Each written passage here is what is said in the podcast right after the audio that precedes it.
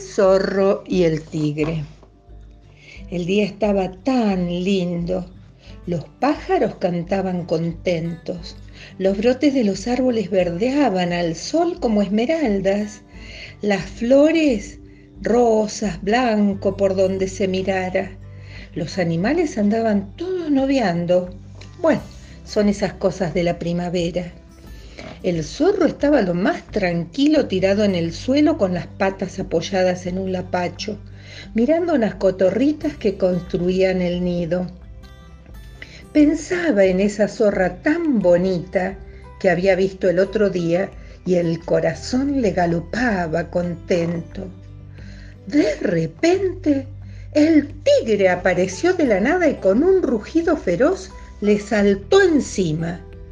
Te tengo atrapado, zorro del diablo.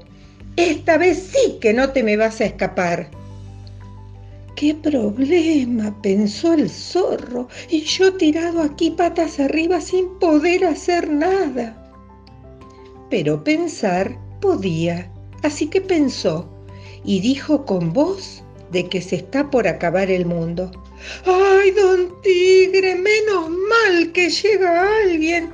Ya no doy más. ¿Que no da más? Seguro que estás inventando algo para escaparte. No, no, ayúdeme a sostener este árbol que se me doblan las rodillas. ¿Y qué pasa con este árbol? preguntó el tigre picado por la curiosidad que se va a caer. ¿No ve lo torcido que se cae, se viene abajo todo el monte y nos morimos aplastados. Porque este árbol es el que sostiene todo. Uf, no doy más. Voy a aflojar. No, no, aguante un poco más. ¿Qué podemos hacer? Vaya a traer un tronco grande para poder apuntalar el árbol. Ay, me rindo, gemía el zorro. Aguante, don zorro, aguante.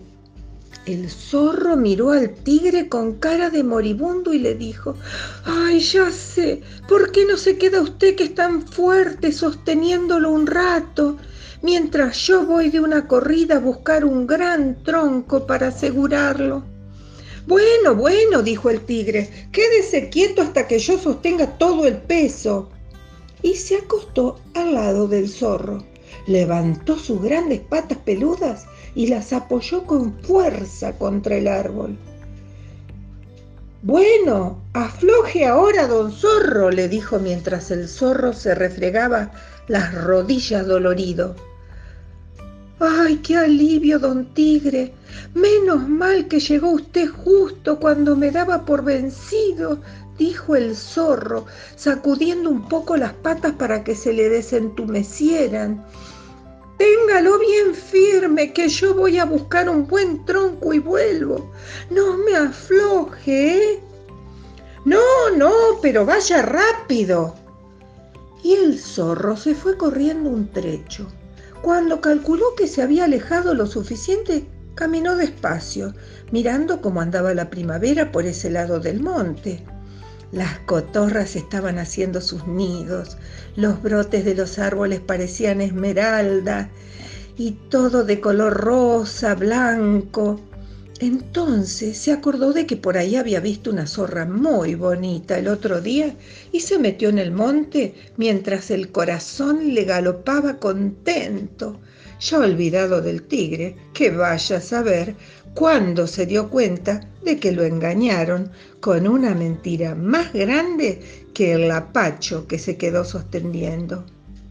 Dicen que muchas horas después, un rugido feroz hizo temblar el monte entero y vieron pasar al tigre refregándose las rodillas y maldiciendo en voz alta.